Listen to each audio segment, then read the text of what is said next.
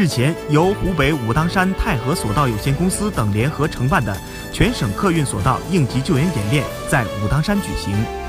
演练假设索道在运营过程中出现严重机械故障，导致线路上两名游客高空滞留，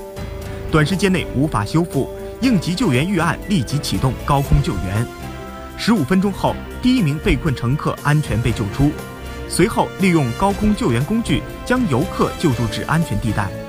地面救援组把从高空中解救出来的游客带至救护车上。此次演练过程中，各救援力量分工明确，配合紧密，